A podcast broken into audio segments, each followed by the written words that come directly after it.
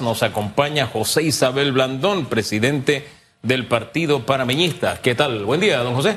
Muy buenos días. Buenos días. ¿Cómo amanece? Muy bien, con mucho ánimo y activado porque estamos en el primer día de nuestra campaña primaria. Así, oye, uno de pronto como hemos vivido prácticamente inmersos en el TGMNG político, uno nota la diferencia de que es que hoy comienza, que uno no tiene muy claro eso, porque hemos como estado en campaña de manera permanente, ¿no le da la impresión? Bueno, es que cada partido con la nueva legislación electoral tuvo que definir la fecha de su primaria entre junio y julio de este año. Somos cuatro partidos que tenemos más de 100 mil inscritos y que estamos por ley obligados a hacer elecciones primarias para escoger nuestro candidato presidencial. El panameñismo es el último en realizar esas primarias, es el 23 de julio, y la ley electoral nos da dos meses para hacer campaña, o sea, para poder actuar sin eh, la veda electoral. Digo, esa es campaña formal. Pero lo que le digo es que hemos estado en una campaña permanente, electoral, ya hablando de, incluso alianzas, que el candidato, que las encuestas, etcétera, ¿no? Es correcto, pero la, veda electoral que no permite eh, hacer publicaciones pagadas y hacer una serie de actividades ya de proselitismo más abierto, pues eh, lo, se, se, acaba esa veda electoral cuando estamos en este periodo formal eh, de campaña. ¿Y cómo se... Eh, el, el, CD, su primaria es el 9 de julio, por ejemplo, por eso ellos entraron en campaña antes que nosotros, igual el PRD es el 11 de junio, RM es el 4 de junio, por eso ellos han podido eh, poner videos anunciando sus propuestas antes que nosotros. ¿Cómo se prepara este colectivo para el tema de las primarias, tomando en cuenta de que ustedes aprobaron eh, reservas en algunos eh, circuitos, porque hablan de una posible alianza. Y también cómo se encaminan tomando en cuenta que los dos cargos principales, el de la presidencia de la República y el de la alcaldía de Panamá, va a correr con un solo candidato, es decir, que extraoficialmente tenemos candidato virtual. El caso de usted eh, para la presidencia de la República y el caso de Guillermo Bermúdez para la alcaldía de Panamá. Sí, bueno, mira, definitivamente que eso constituye un reto pero también es una oportunidad que tenemos que saber aprovechar como colectivo. Un reto porque hay que motivar a las bases del partido a que salgan a votar a pesar de que no hay una competencia en estos dos cargos y que uno pudiera entender, bueno, con un voto gana. Pero lo cierto es que nosotros tenemos ahora con esta primaria y la votación del 23 de julio de poder demostrar con hechos la fuerza y organización del panameñismo. Porque después del 23 de julio tocará sentarse en una mesa de negociación a concretar una alianza. Y tenemos que ir con la mayor fuerza posible para poder sustentar por qué aspiramos a presidir esa gran alianza. Y la mejor demostración que podemos dar de ello es el 23 de julio con una votación significativa y una movilización que muestre la fuerza del colectivo. En ese sentido, ese es el reto que tenemos. La oportunidad es que al no tener una competencia a lo interno, nosotros podemos enfocarnos desde ya en un discurso que trascienda las bases del partido. Es decir, hablarle al país, en mi caso, y en el caso de Willy Bermúdez, hablarle a la ciudad. ¿Cuál es nuestra visión? ¿Cuáles son nuestras propuestas? Y no quedar inmersos en una disputa interna hablándole solamente a la membresía del partido, y atacándonos entre miembros del, mismo partido. Nosotros podemos estar por encima de eso. Hay que hablarle al partido para animarlo a que vaya a votar el 23 de julio, pero también podemos hablarle al resto del país de cuál es nuestra visión y cuáles son nuestras propuestas. Ahora, en la medida en que se sabe quién ya es el candidato, que sería usted, presidencial, y como bien dijo Félix, el candidato a la alcaldía, que es la presidencia chiquita, ¿qué motivación tiene un panameñista para ir a votar? O sea, si ya su voto no cuenta, ya eso está decidido. No, ese voto cuenta, por supuesto que sí, porque en Panamá no hay primaria interpartidaria, Hugo. Pero al, hacer las primarias casi al mismo tiempo, nos da la oportunidad de mostrarle al país por qué el panameñismo es un partido más fuerte, más organizado y mejor preparado para liderar una alianza por Panamá que otros partidos nosotros tendremos la oportunidad de demostrar que nosotros estamos unidos mientras otros están divididos, que nosotros estamos organizados mientras otros están desorganizados, que nosotros tenemos la capacidad de movilizar a nivel nacional, mientras otros no tienen esa capacidad. Eso lo vamos a demostrar el 23 de julio, porque estemos claros, el panameñismo no aspira a una vicepresidencia. El panameñismo aspira a la presidencia. Y tenemos la primaria para demostrar por qué. Ahora, la referencia va a ser las primarias y su convocatoria o las encuestas. Yo creo que es una mezcla de ambas cosas. Y si nosotros hacemos bien las primarias y la votación el 23 de julio, eso también se va a reflejar en las encuestas. Eh, bueno, eh, es el reto, porque uno de los que tiene grandes retos, y disculpe la, redundancia en tema de encuestas, es usted. Usted no necesariamente aparece entre los primeros de las encuestas. Bueno, es que ninguno de la alianza, ahora que hagan memoria, ustedes están ahí cerquita el uno del otro. no he visto ninguna encuesta donde ustedes sean o la primera o la segunda opción del votante. Bueno, mira, lamentablemente en este país las encuestas las determina mucho quién las paga. De otra manera no se explica cómo de las encuestas que están siendo publicadas, una en el Panamá América, que casualmente es el caso que va a audiencia eh, mañana, pues obviamente en esa encuesta de la SIGALU, eh, el dueño del medio aparece con más del 50% eh, del voto. Entonces, pues eso obviamente ponlo entre entre comillas y con signos de interrogación grandes. En, otro medio de la estrella, pues ahí aparecen unos resultados donde el vicepresidente, que en la del Panamá América aparece marcando 2%, en, en, la estrella es el segundo pegado a, Martinelli. pero fíjese que yo no, le hice la pregunta enfocado ni en Martinelli ni en Gaby, sino en usted y el señor Ross. Bueno, pero es que de, nuevo, esas encuestas tienen su interés, tienen su dueño.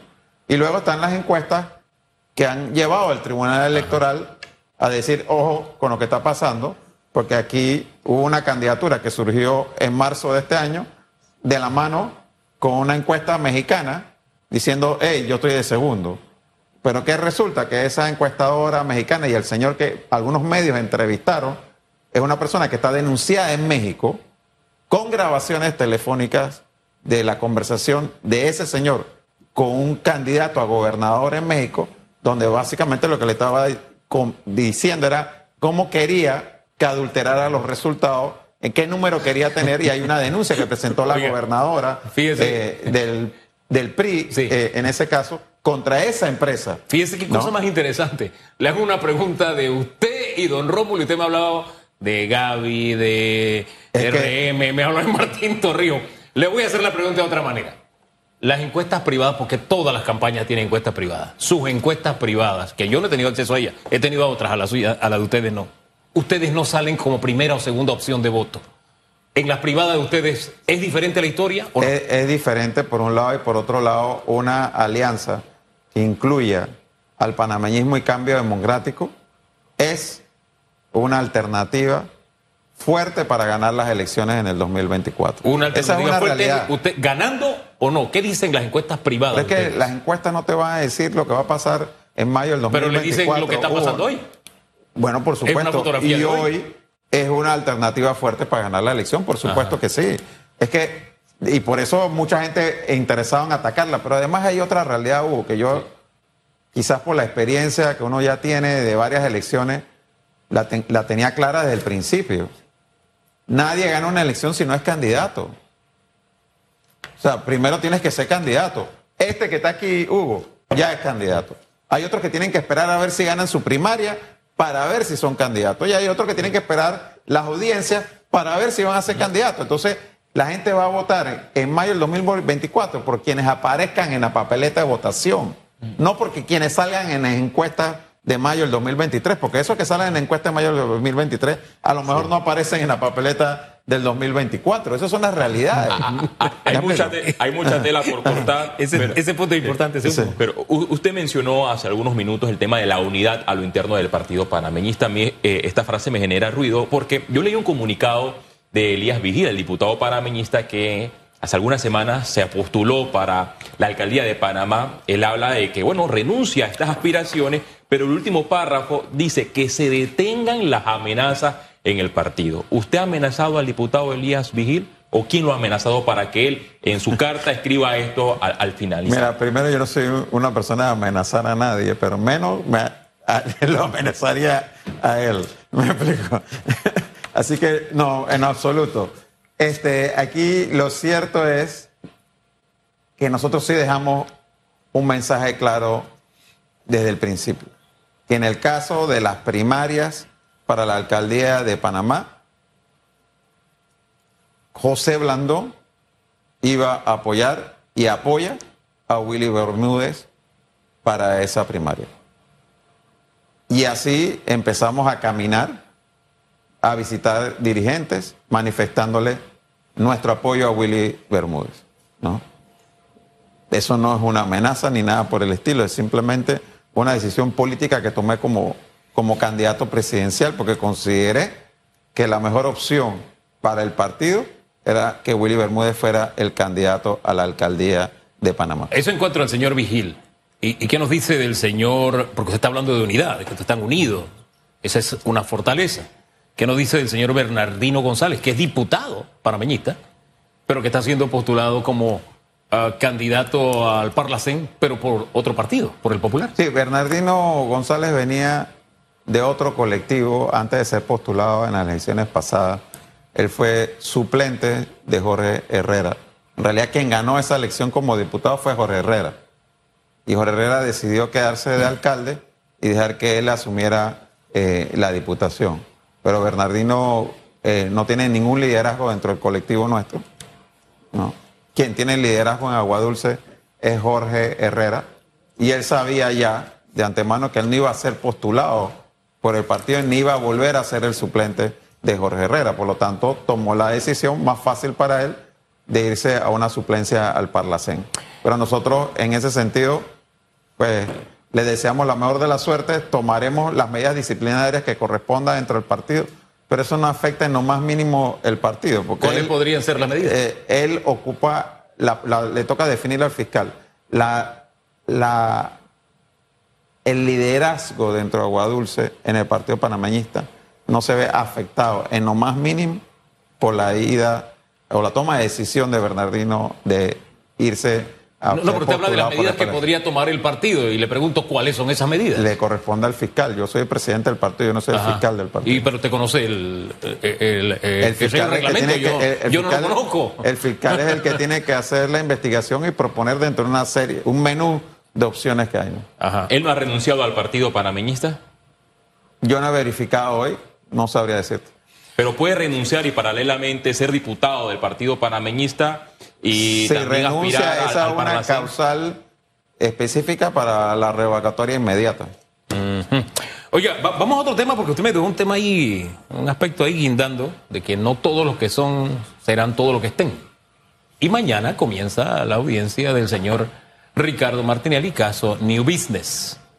Em, ¿Usted ve al señor Ricardo Martinelli en la papeleta presidencial como opción el próximo año? o algunos de los casos pendientes, como el que comienza mañana, tendrá alguna incidencia en sus aspiraciones políticas? Yo pienso que él va a ser candidato. Eh, digo, no soy adivino para saber lo que, lo que va a ocurrir, pero si tengo que dar una opinión, pensaría que sí va a estar en la papeleta del 2024. ¿Usted tiene... se fundamenta? ¿Cuál es el fundamento de su opinión? Porque todos tenemos una opinión, pero debe haber algún fundamento para que usted lo diga. Mira, yo no tengo la menor duda de que existen los elementos de juicio suficientes para que sea condenado en derecho dentro del proceso cuya audiencia inicia mañana y también en el caso de Odebrecht. Mi duda sería si de aquí al 5 de mayo del 2024 podría ya estar eh, con una condena en firme, que es la que realmente lo inhabilitaría. Una sentencia en primera instancia no lo inhabilita. ¿Usted teme que el señor Ricardo Martinelli nuevamente llegue al poder?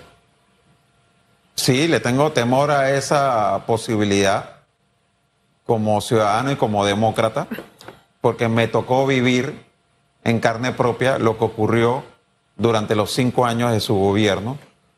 Y yo no tengo la menor duda que una segunda gestión sería una edición peor que la primera. Eh, nosotros vivimos aquí intervenciones de llamadas, eso no es mentira. Eh, hablando de lo que mencionaba Hugo, eh, yo tuve una vez una conversación con otros dos diputados panameñistas en una oficina y dos días después bastante de lo que conversamos salió publicado en las grosas del Panamá América. El expresidente de la República, Ricardo Martinelli, en un momento en que yo estaba como diputado de oposición cuestionando decisiones de su administración, publicó en un tuit que iban a salir unas publicaciones alrededor de un caso de pensión alimenticia en contra mía. Dos días después salió en el Panamá América, en primera plana, esa noticia que él advirtió dos días antes, en donde eh, se publicó de manera engañosa, falsa totalmente, que yo debía pensión alimenticia, que me estaba negando a pagar pensión alimenticia, lo cual pudimos comprobar que era absolutamente falso, pero que además era una violación a las leyes eh, como el Código de la Familia sobre eh, la protección de los menores, porque incluso publicaron en primera plana una foto mía con mis hijos. ¿No? Lo cual fue objeto de una sanción eh, por el pacto ético electoral en ese momento, eh, donde les llamaron la atención al Panamá América por estar violando las normas de confidencialidad en derecho de familia. Pero todas esas cosas pasaron. Entonces, este señor que ha tenido que enfrentar la justicia, que va a estar condenado, porque no tengo la menor duda que va a tener condena, quizás no una condena en firme, pero sí condenado en primera y quizás en segunda instancia de presidente de la República, lo que va a venir a hacer es a pasarle factura a todo aquel que lo haya mirado mal en los últimos 10 años, a todo aquel que haga responsable de los procesos penales en su contra, a pesar de que el principal responsable es él mismo. Porque, hombre, si yo agarro y te robo el celular y tú me denuncias, tú no eres responsable yo, el responsable fui yo que me robé tu celular. ¿Me explico? Entonces, si tú te robas dinero del Estado y te meten una denuncia en un proceso penal, ¿quién es el responsable? ¿Los que te denunciaron o tú que te robaste la plata? Entonces aquí hay una situación muy concreta. Sus propios hijos, no los hijos míos, no yo, no un adversario político, sus hijos en Estados Unidos dijeron, sí, nosotros lavamos dinero de una coima de Odebrecht y eso venía de un alto funcionario con cual tenemos relaciones, que tenemos vínculos familiares. Hombre, nos falta decir quién es. ¿Me explico? Entonces, frente a esa realidad, yo sí le tengo temor a un dictador, porque yo viví las consecuencias de una dictadura. Cuando aquí mandaba Noriega, a mí me hirieron de perdigones, me arrestaron, me forzaron al exilio, me metieron esposado en un avión. Yo viví eso peleando para que mis hijos no tengan que vivirlo. Y cuando Martinelli fue presidente, yo dije en un medio radial, y perdón, y quiero recordarlo, a mí me entrevista Birna Yulisa Quintero en KW Continente. Y yo le digo a Birna Yulisa, yo lo dije, lo más cercano a la dictadura de Noriega que estamos viviendo, nos, hemos vivido nosotros en los últimos 20 años, es el gobierno de Ricardo Martinelli. Y a Birna Yulisa Quintero la votaron de KW Continente por lo que yo declaré. Por lo que yo declaré. No lo declaró ella, lo declaré yo. Y Mayín Correa la despidió de cada uno de los continentes. Eso fue lo que vivimos durante ese gobierno. Y yo no quiero volver a vivir eso como panameño, ni quiero que mis hijos lo vivan. ¿Usted cree que los votantes panameños tienen clara esta parte de la historia o tienen más fresca en su memoria la bonanza, entre comillas, económica que había en esos días. Bueno, eso es lo que va a tocar en este año antes de las elecciones, de poder refrescarle la memoria a la gente de lo que ocurrió durante esa administración y del peligro que significa para este país un segundo periodo de este señor. No solamente en lo que a libertades democráticas se refiere, es que la misma promesa principal de que vamos a poner dinero en el bolsillo de los panameños es una falacia, porque nadie que tenga el tipo de, relación y el, tipo de señalamientos que este señor tiene con el principal socio de Panamá, que es los Estados Unidos, va a poder ponerle dinero en el bolsillo a los panameños. Todo lo contrario, va a ser una enorme afectación a la economía panameña y vamos a empeorar la crisis que tenemos ahora mismo de desempleo y de endeudamiento, porque Panamá va a tener un mayor riesgo país pero el presidente de Estados Unidos dijo, vamos a gobernar con el que gane, incluido Me acuerdo que también le preguntó, ¿incluido el señor Martínez? Le dijeron, sí, incluido Martínez. Van a gobernar, pero eso no quiere decir que es que van a tener una buena relación con el que sea que gane. ¿Me explico? Porque ellos pueden decir, ah, bueno, nosotros eh, reconocemos a, a, Daniel Ortega como presidente de Nicaragua, pero eso no quiere decir que la relación de ellos con Daniel Ortega sea buena. ¿Me explico? ¿Pasaría algo similar con el señor Martínez? Bueno, nosotros recordemos lo que aquí nos pasó como país a finales de los 80. Yo me pregunto si los servidores públicos les gustaría volver a, ver lo que pasó a finales del 80, donde el Estado no tenía efectivo para pagarle, sino que pagaba con pagarés, que tenían que ir a los supermercados y entonces los supermercados les descontaban eh, de ello para darle producto. ¿Usted percibe que Ricardo Martinelli tiene un músculo político para llegar nuevamente al poder o es un lobo político porque en las elecciones eh, internas del Partido Cambio Democrático la, figura y a nivel de, a nivel ábrego para la secretaría y para la juventud no lograron eh, una victoria contundente? Mira, yo creo que no hay rival pequeño en una elección y creo que definitivamente será un contendiente importante en las próximas elecciones. Pero no creo que este monstruo invencible que ellos quieren eh, hacer creer, porque definitivamente, como bien señalas, si fuera así, hubiesen derrotado ampliamente a Rómulo Rux en las elecciones del 19 de marzo y no sucedió. Y yo creo que el 9 de julio también volverá a ganar eh, Rómulo Rux y el equipo que le acompaña. Y quedará demostrado una vez más que Ricardo Martinelli no es invencible. Pero yo sí creo que, nuevamente, la campaña no debe girar, a mi juicio, solamente en torno a los peligros que conllevaría un segundo periodo de este señor, sino sobre todo sobre cuáles son los problemas que el país tiene y qué propuestas tenemos para resolver esos problemas. Hablando de problemas, el país enfrenta una deuda de por arriba de los 40 mil millones de dólares y he visto algunas de las propuestas del expresidente Martinelli, el tren hacia, hacia la frontera, si la memoria no me falla, usted también la presentó en el quinquenio pasado, eh, computadora, ciudad universitaria, con esta deuda, con el déficit que tenemos, ¿qué tan probable o viable es prometerle a los ciudadanos este tipo de proyectos? Bueno, mira, yo creo que eso es improbable si no ocurren otras cosas eh, que permitan liberar recursos para poder tener dinero e invertir en obras de esta magnitud. Yo creo que nosotros tenemos que hacer un plan de racionalización del gasto público que implica, sí, a nuestro juicio, hacer una reingeniería del Estado. Por ejemplo, yo creo que hay instituciones que habrá que cerrarlas. Por ejemplo, ¿qué instituciones habría que cerrar? Para mí los bingos nacionales hay que cerrarlos, por ejemplo. ¿no? Aquí hay instituciones que habrá que estudiar la posibilidad de fusionarlas. ¿no? Eh, por ejemplo, yo creo que nosotros tenemos que sentarnos a, ver si realmente un banco hipotecario se justifica hoy en día o eso puede subsumirse dentro de la caja de ahorros. Lo mismo con el, el Banco de Desarrollo Agropecuario y el Banco Nacional. Yo creo que son propuestas que hay que entrar a discutir, que ya han estado planteadas eh, previamente, pero no ha habido nunca, vamos a llamarle la voluntad o los pantalones de querer hacerlo. ¿Qué pasaría con todos los funcionarios de esas instituciones?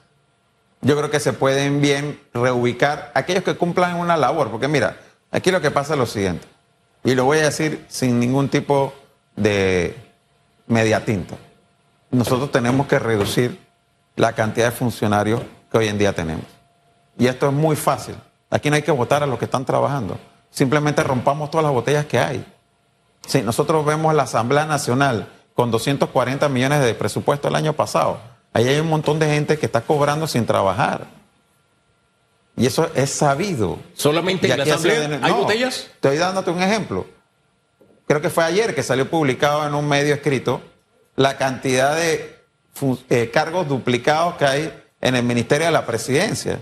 No sé cuántos promotores comunales, no sé cuántos eh, coordinadores de proyectos con salarios exorbitantes. Tú bien puedes limpiar toda la planilla estatal sin votar a una sola persona que realmente está haciendo un trabajo. Solamente con sacar las botellas te aseguro que vamos a liberar bastantes cargos y no llenar eso con nuevas botellas. Hombre, don José, el tiempo se nos acabó. Ese tema dan ganas de seguirlo explorando, ¿no? Porque ese Con mucho gusto, cuando quiera. Y, y, esa es una denuncia permanente, no solamente en esta administración, a través de las diferentes administraciones que hemos tenido esta situación de las botellas en todos los órganos del Estado. Así Quedó que- en Es el que, tintero mire, el yo te doy yo- un último también. ejemplo, nada más A ver. rapidito. Yo dejé la, la alcaldía de Panamá con 3.800 funcionarios. Ajá. Ahora hay 5.700. Y la alcaldía no está haciendo más trabajo ni mejor trabajo que hace cuatro años. Dejemos las cosas hasta ahí por ahora.